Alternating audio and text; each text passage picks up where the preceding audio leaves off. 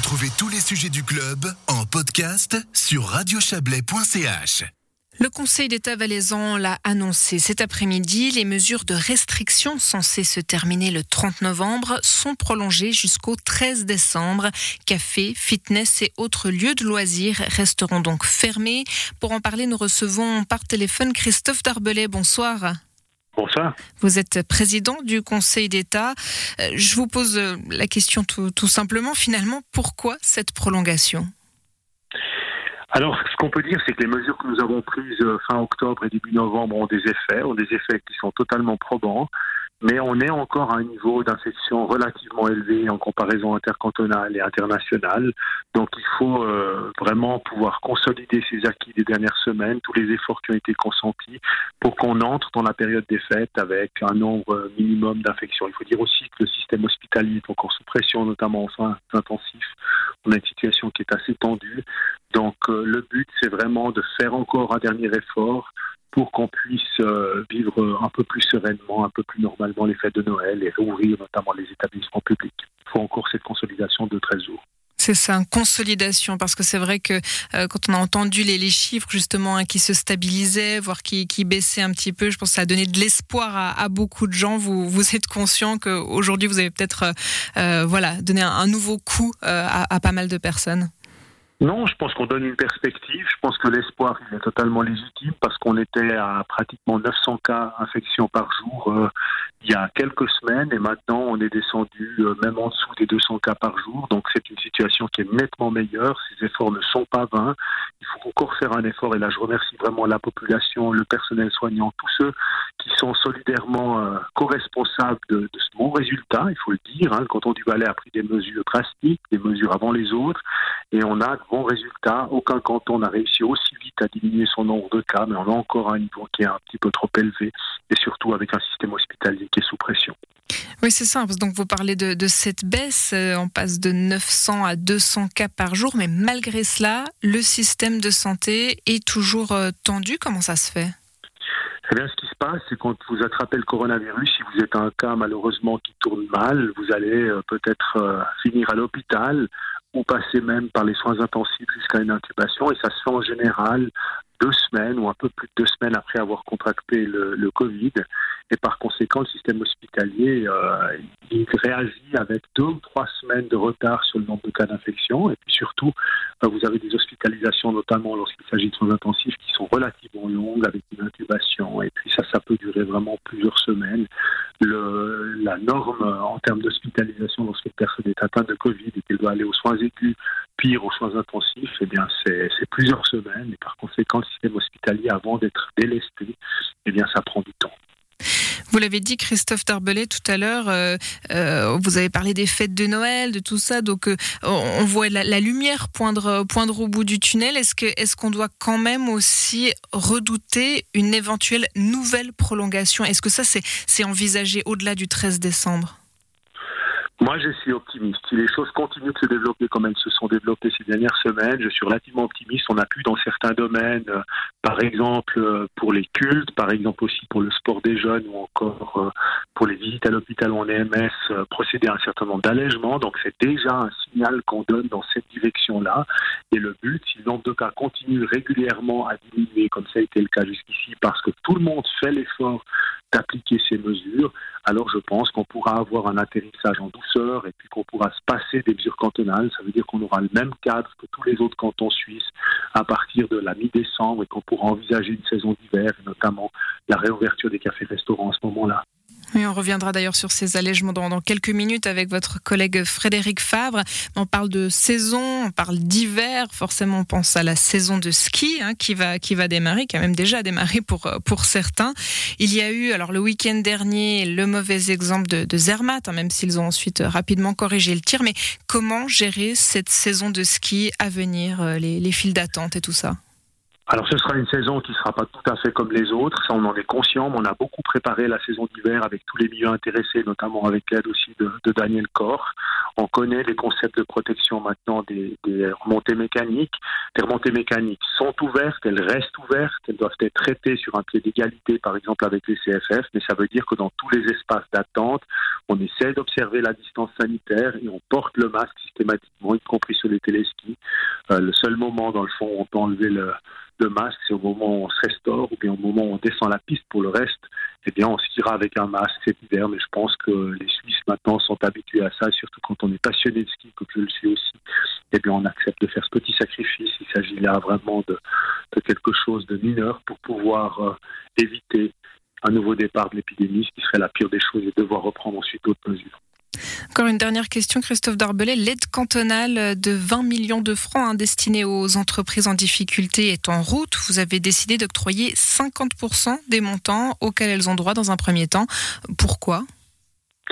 Parce qu'on a un cadre financier qui doit être respecté. On ne connaît pas le nombre de demandes qui nous seront adressées, donc il faut euh, être prudent, mais le but, c'est une intervention très rapide. On est le premier canton à mettre en place ce type de mesures. On sera aussi le premier canton à verser des aides. La plateforme, elle est opérationnelle à partir de ce soir et vous pouvez remplir en une quinzaine de minutes cette demande, par exemple parce que vous avez été obligé de fermer votre restaurant. Et puis euh, déjà pour les demandes qui seront euh, remplies euh, aujourd'hui ou demain ou la semaine prochaine, eh bien d'ici la fin novembre, il y aura déjà les premiers paiements. Donc aucun canton ne sera aussi réactif.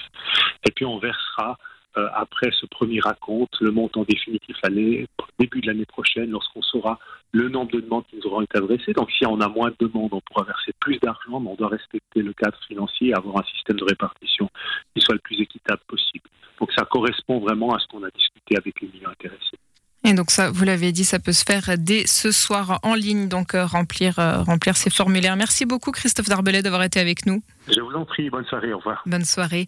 Et à côté de la prolongation de certaines mesures Covid, on l'a dit, d'autres ont tout de même pu être allégées. On va en parler avec un autre conseiller d'État, Frédéric Fabre. Bonsoir. Bonsoir. Vous êtes chargé du département de la sécurité des institutions et du sport. Alors, parmi les mesures allégées, le sport, justement, est à nouveau autorisé pour les moins de 16 ans. Euh, pourquoi cette, euh, cette décision, cette ouverture? Pour le Conseil d'État, il était important lorsque l'on pouvait se, se, se, demander pour laisser un petit peu plus de marge de manœuvre quels étaient les, les domaines aujourd'hui dans lesquels on pouvait avoir une action.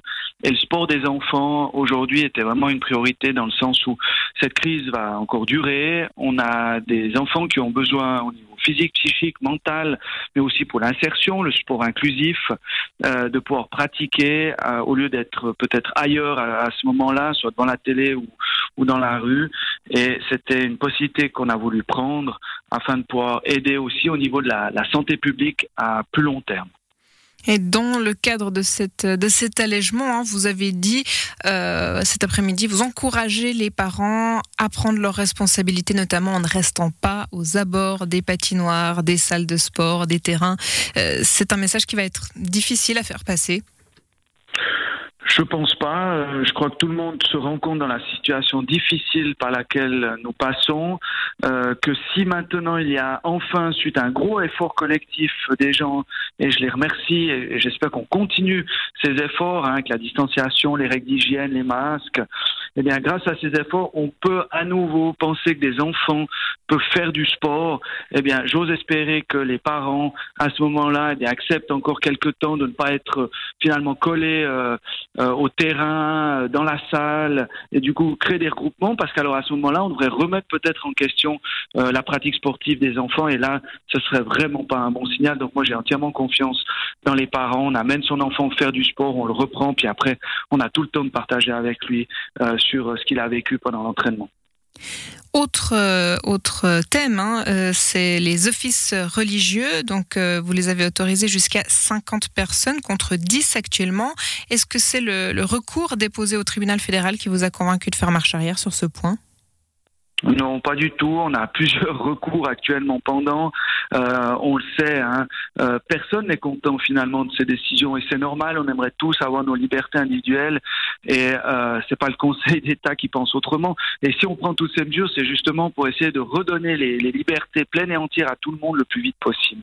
Maintenant, il a fallu faire des, choix et dans la situation qu'on vit, le Conseil d'État a décidé que euh, le contact et le soutien avec nos aînés dans les EMS, sport des enfants, mais également l'accès à un peu plus de spiritualité pour certaines personnes aujourd'hui qui se retrouvent en difficulté et qui ont besoin d'un soutien, qui ont besoin d'une démarche spirituelle, eh bien, avec un plan de protection à maximum 50, c'est-à-dire que les petites églises, par exemple, il y aura peut-être 10, euh, 15 personnes, mais maximum dans une cathédrale, vous pouvez en avoir 50, eh bien, dans l'immédiat, c'était possible, et le reste, on étudiera à partir du 14 décembre. On entend bien ici, euh, Frédéric Favre, euh, la, balance hein, entre les besoins d'un côté et les, risques de l'autre. On imagine exactement euh, la même chose pour les, pour les EMS. Hein. Vous avez pu alléger les mesures du côté des, visites, mais là aussi, il y a quand même toujours du coup une augmentation des risques. Ou bien on arrive vraiment à faire des visites safe, si on peut dire ça comme ça. Alors aujourd'hui on le voit, hein, euh, je crois que plein de gens euh, essaient de faire très attention et tout d'un coup il y en a quand même qui sont qui sont atteints du Covid. Euh, il est il est partout, mais aujourd'hui ben voilà la possibilité pour nos aînés d'avoir contact avec leur descendance ou, ou de, de, pouvoir voir ben son, ses grands-parents euh, un petit peu plus. Je crois que c'est quelque chose qui était qui était vraiment nécessaire aujourd'hui dans aussi le, le contact intergénérationnel. Par contre ça va dépendre des EMS. Vous avez des MS qui sont très touchés, d'autres un peu moins. Donc l'objectif aujourd'hui, bah, c'est de les laisser s'adapter selon leur situation, toujours avec des règles strictes. Mais si on doit durer, on ne peut pas durablement éviter des, contacts avec nos aînés. Euh, je crois que là, il y a vraiment des priorités en termes euh, de, de, respect, de croyance et, de santé publique. Euh, encore une fois, on a dû faire des choix. Le Conseil d'État euh, les a fait, il les assume. Euh, on est élu pour décider. On a, on a décidé. Maintenant, c'est vrai ben, qu'on se penchera rapidement sur les autres possibilités d'allègement parce que notre objectif est toujours de pouvoir enlever toutes ces mesures, mais uniquement du moment où on est persuadé qu'il y a le moins de risques possible. Oui, donc en, résumé, on peut, on peut le dire, hein, c'est vrai que vous avez décidé justement de, de prolonger euh, ces mesures anti-Covid jusqu'au 13 décembre, mais on vient de le dire, il y a des allègements et il y en aura encore. Merci beaucoup d'avoir été avec nous, Frédéric Favre. Merci et bonne soirée. Bonne soirée. On reviendra bien entendu sur ces mesures et les allègements dans nos journaux du week-end demain matin et demain midi.